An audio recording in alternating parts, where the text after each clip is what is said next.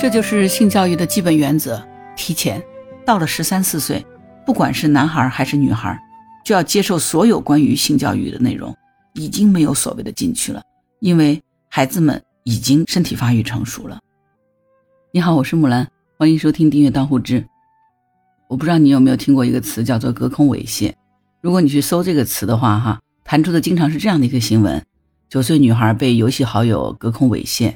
男性隔空猥亵十一名九到十三岁的女童，隔空猥亵未成年致其死亡等等。这类案件是具有极高的隐蔽性的，如果不是因为有人主动报案，很难被发现。而被抓到的犯罪嫌疑人呢，很大程度也只是冰山一角。那到底什么是隔空猥亵呢？我不知道你有没有收到这样的消息：收图加 V，五元一张，可能是通过微信，也可能是通过短信，也有可能是 QQ 等等。遇到这样的信息的时候，作为成年人来说，大概率是不会被这五元所打动，或者是出于好奇主动加好友的，对吧？作为成年人，我们一定会很警惕，甚至于说，可能我们根本就没有注意到这样的一条信息。互联网每天产生大约六十亿 GB 的信息当中，它可能就被淹没了。但是我们可以想象一下，如果这些信息涌到一个只有十岁的孩子面前呢？五元一张收图之外，还有网聊、网恋的邀请。就像是一只危险的看不见的手，熟练的利用网络的开放和便捷，伸向了未成年人。相比较于对现实世界的危险估计，可能很多家长似乎不太了解，也轻视了这里的复杂和风险。而孩子们呢，也没有被教会如何在网络的世界里识别危险。可是迫在眉睫的问题是，现在有一点九亿未成年的网民正生活在这样的世界里，而那只看不见的手，随时随地似乎是可以伸向任何一个孩子。九岁、十岁，这些孩子应该正在读三年级到五年级的小学生。教育的框架明确的规定着什么年纪应该做什么事儿。可能三年级他们是学习万以内的加减法，要尝试着写作文的片段；而五年级呢，小数的乘除法是必须掌握的知识点，常用的汉字要积累到三千个左右，还要学习记实作文和想象作文的基本结构。可是，在互联网的世界里，好像没有什么既定的秩序，这些未成年人，更确切的说应该是儿童，因为根据咱们国家法律的规定，六周岁以上、十四周岁以下为儿童，这些儿童正在毫无阻碍的通过网络进入了成年的世界，而同时呢，有一只危险的看不见的手也正在利用这种开放、便捷、隐秘的网络伸向了未成年人，这些人可能同样是未成年人，但更多的时候。他是无业青年，是三十五六岁从事着一份普通工作的中年人，他甚至可能是有老婆有小孩，但是假装自己是十几岁的未成年人的成年人。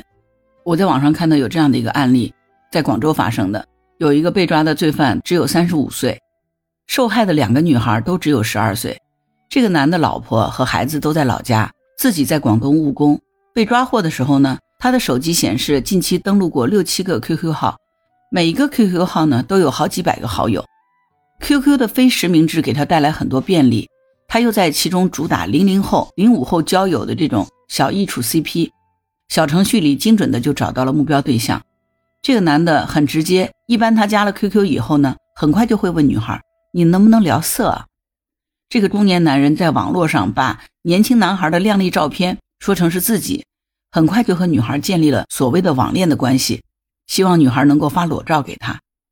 当女孩想分手，不愿意继续发照片的时候，他就开始威胁，要到处散播照片，让女孩身败名裂。女孩很害怕，告诉了妈妈，妈妈就果断报了警。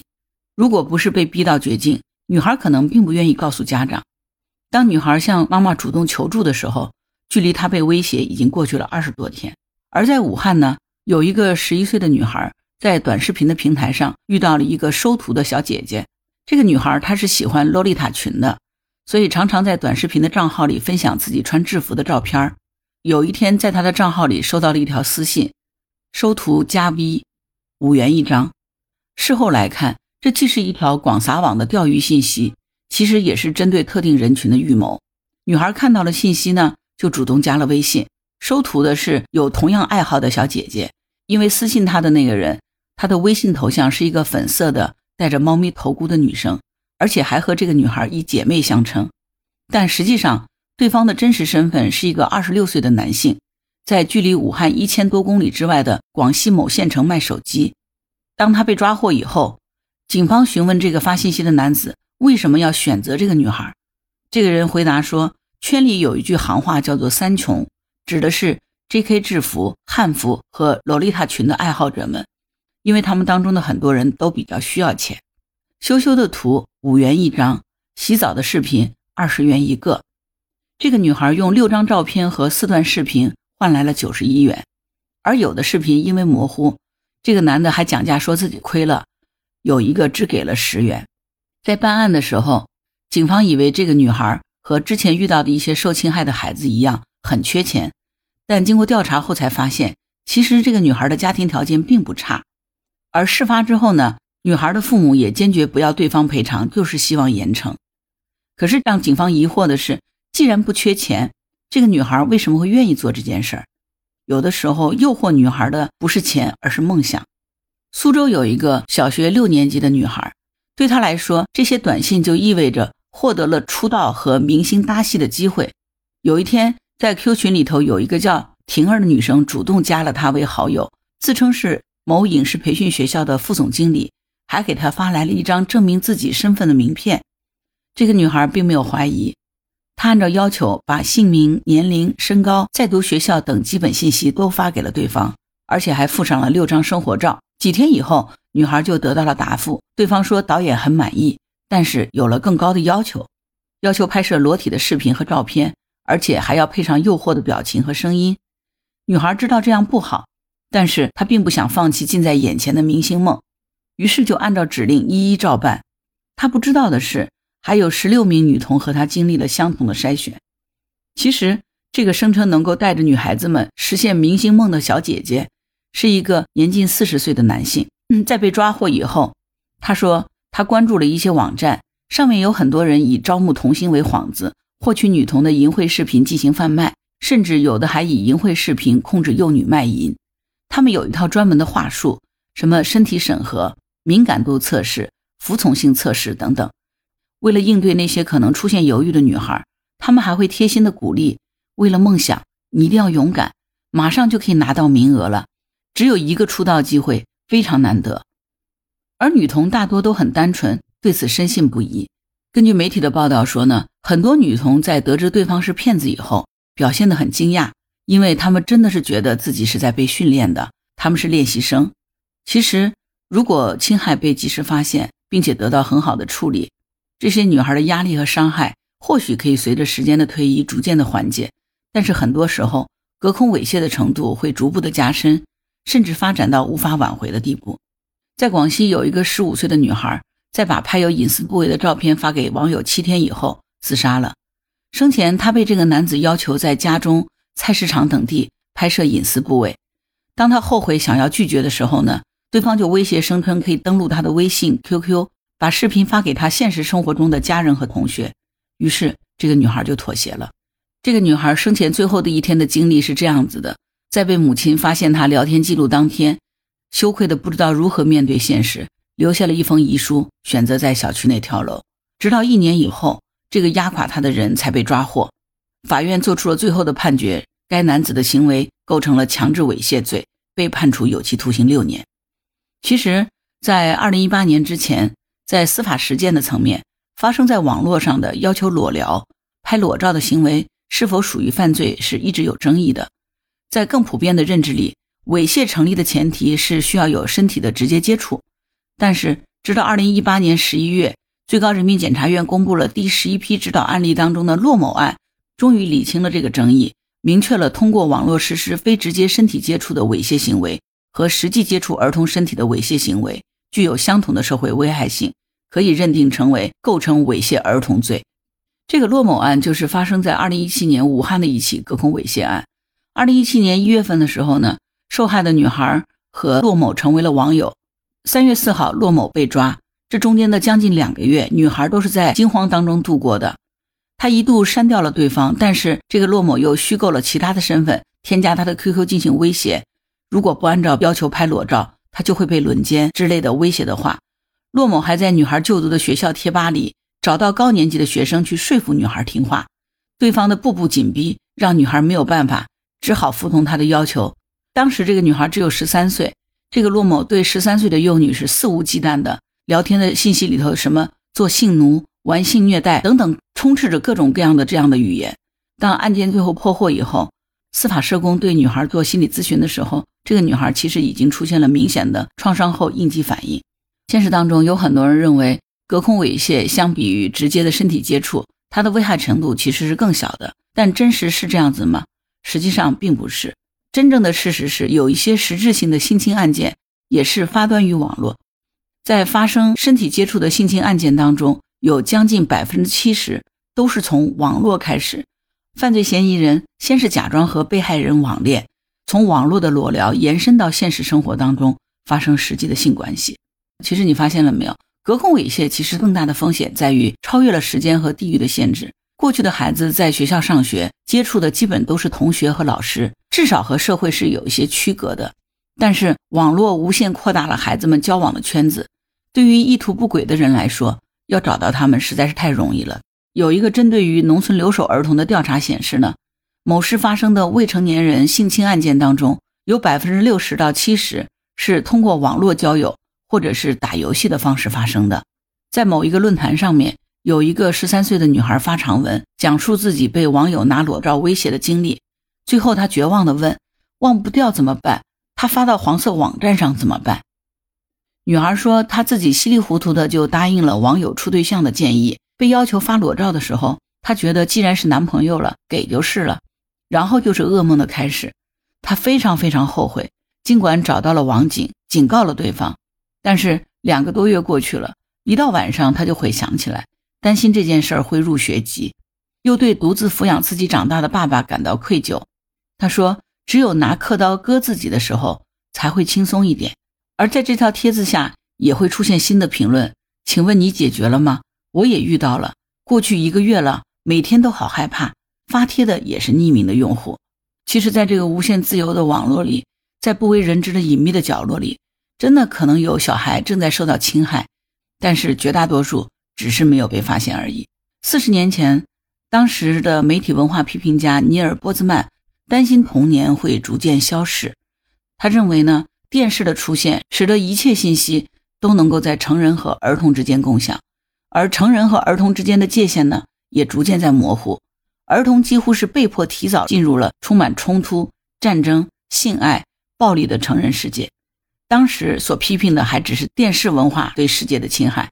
可是今天身处网络时代的我们，是不是更能真切地体会到上面的这个断言？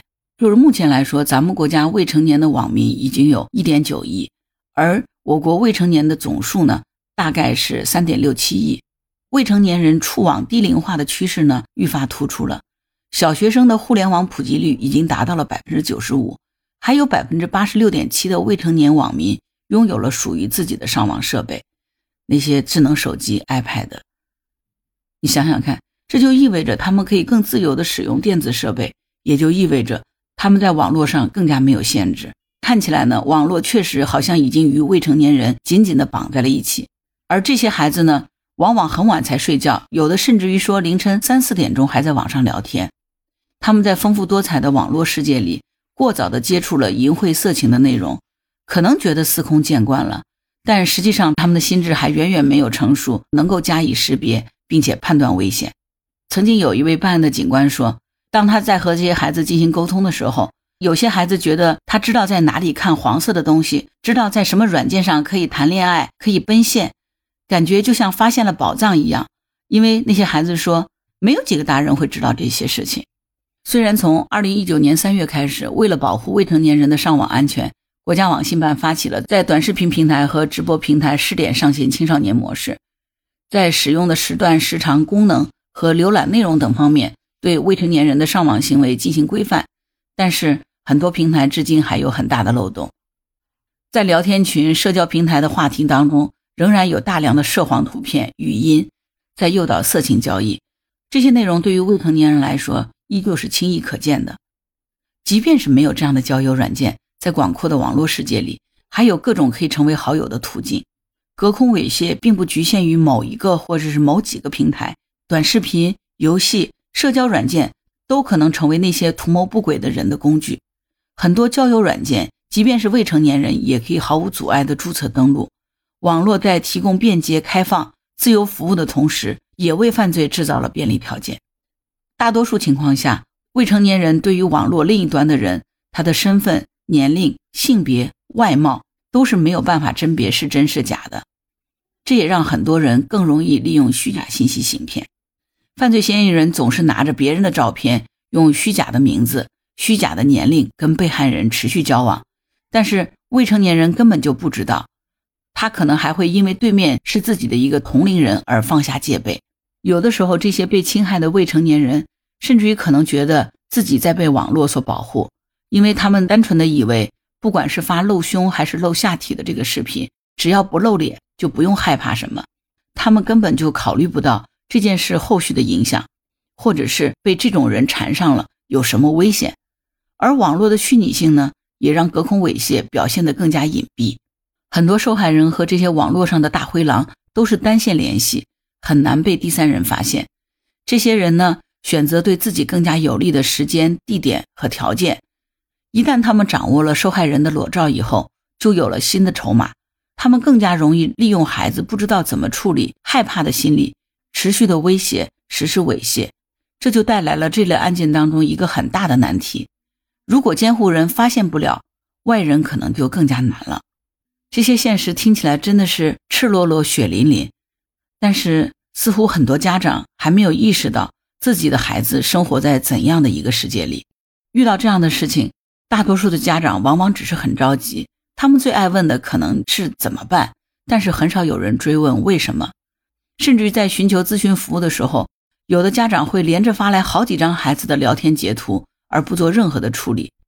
其实从家长的行为，你就可以看出。他们真的是很莽撞，家长自己本身也没有意识到，其实那是孩子的隐私。很多家长呢，觉得自己的孩子天真无邪，什么都不懂，所以当他们看到聊天记录里讨论性话题的内容的时候，比如什么胸大胸小、喜欢日本的哪个 AV 女星之类的，都会表现得很吃惊。有一些专业水平的词汇，他们甚至看不懂。还有的家长呢，把裸聊、拍裸照等等一切和性有关的表现。都和孩子是不懂事儿画上等号，甚至于说，有的家长会感叹自己的孩子小的时候很乖的，什么都不要，但是真的翻到手机的时候，感到很震惊，感到很羞耻。也许家长觉得孩子还很小，但其实通过网络，孩子啥都知道。如何来提高孩子们的网络素养，是摆在我们面前的一个课题。其实，作为家长，最基本的做法要做的，就是要提醒孩子不要轻易的相信网络上的陌生人。要经常关注孩子用手机在干什么，但是大多数的家长只知道给个手机，又不知道孩子在看什么。你以为他在学习，但其实并不是。当网络把一切摊开，成人和儿童生活的边界消失以后，家长们依然坚持，只要我不说，他就不好奇、不知道。他们倔强的希望说能够保住为孩子打造的这个所谓的真空世界。所以你看。一条巨大的横沟就横亘在家长和孩子之间。当侵害发生的时候，可能大人们才意识到自己和孩子已经渐行渐远了，父母已经无法理解孩子们生活的世界了。也许听到这儿，你会有一个困扰哈，觉得这些孩子我为什么会愿意呢？他为什么能够对那个从未谋面、面目模糊的陌生人如此信任呢？我在网络上搜集了一些真实的案例，看到他们背后呢都有一些共性。受到侵害的孩子们很多是在向外寻求爱，很多孩子会表达自己在家庭中的失落，比如说爸爸妈妈会爱弟弟妹妹更多一些，爱我不够多。孩子在家里头可能说过表达过，但是家长惯常的解释就是弟弟妹妹小一些，需要更多的关怀。可是对于孩子来说，他是理解不了的。站在孩子的立场，他就是这样的理解的：爸爸妈妈更爱弟弟妹妹，自己没有得到关爱。而且呢，出了事情以后，更多的家长呢是打骂责备。家长本来应该是在一旁是一种支持，但最后却是反作用。孩子因为害怕不敢说出事实，具体的情节就更加不敢说了。这样子就算是报了案，对于办案来说也没有任何的帮助。很多遭受到隔空猥亵的受害女孩的家庭状况，多数是生活在离异、重组或者是二胎家庭。这些家长们在线下对孩子的关注不够，孩子就会寄托于网络世界，而孩子在情感上缺失的那个部分呢，就会被人利用。很多犯罪嫌疑人就是以恋爱的名义给这些女孩一点点爱，而这些虚假的关爱和追捧呢，确实就会让这些孩子沉迷其中，让他觉得他自己是被爱的。有一个案例就是一个家庭离异、身体略有残疾的女孩，这个女孩的小姨偶然发现女孩在和一个男的互发裸照，后来才了解到这个女孩学习成绩不好，在生活当中也很自卑，也没有什么朋友。网上结识了这个人以后呢？对方一直在夸女孩很美，还叫她小可爱。对于这个极度自卑和孤僻的女孩来说，有这样的一个人出现，不在乎她身体残缺、学习好坏，只是关心她、夸奖她，怎么可能会不陷进去呢？谁不喜欢被夸呢？谁不喜欢被关爱呢？而且经历隔空猥亵的大部分都是女孩，尤其是十到十三岁，原因就是因为这个年龄段的女孩身体开始发育了，出现了懵懂的性意识。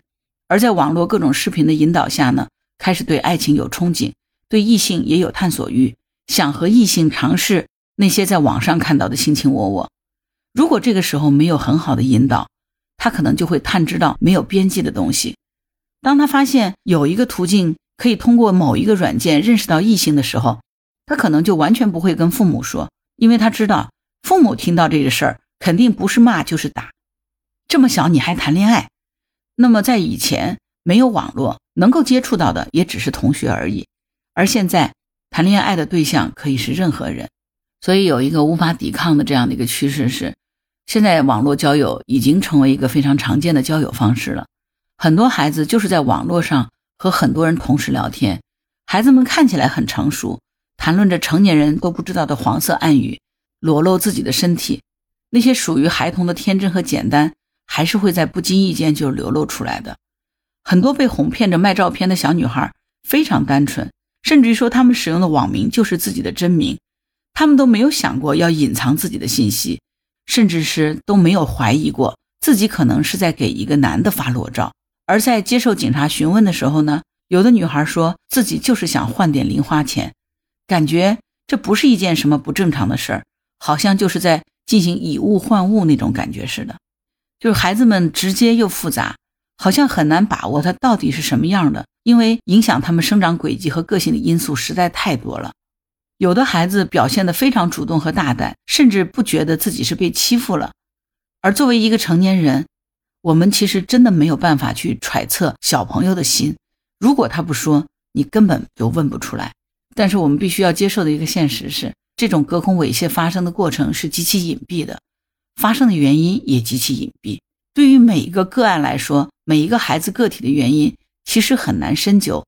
但是呢，基本的共识是，如果作为大人，我们不去试图了解孩子的内心的世界，我们可能真的就不知道他也许正在经历这样的风险，对吗？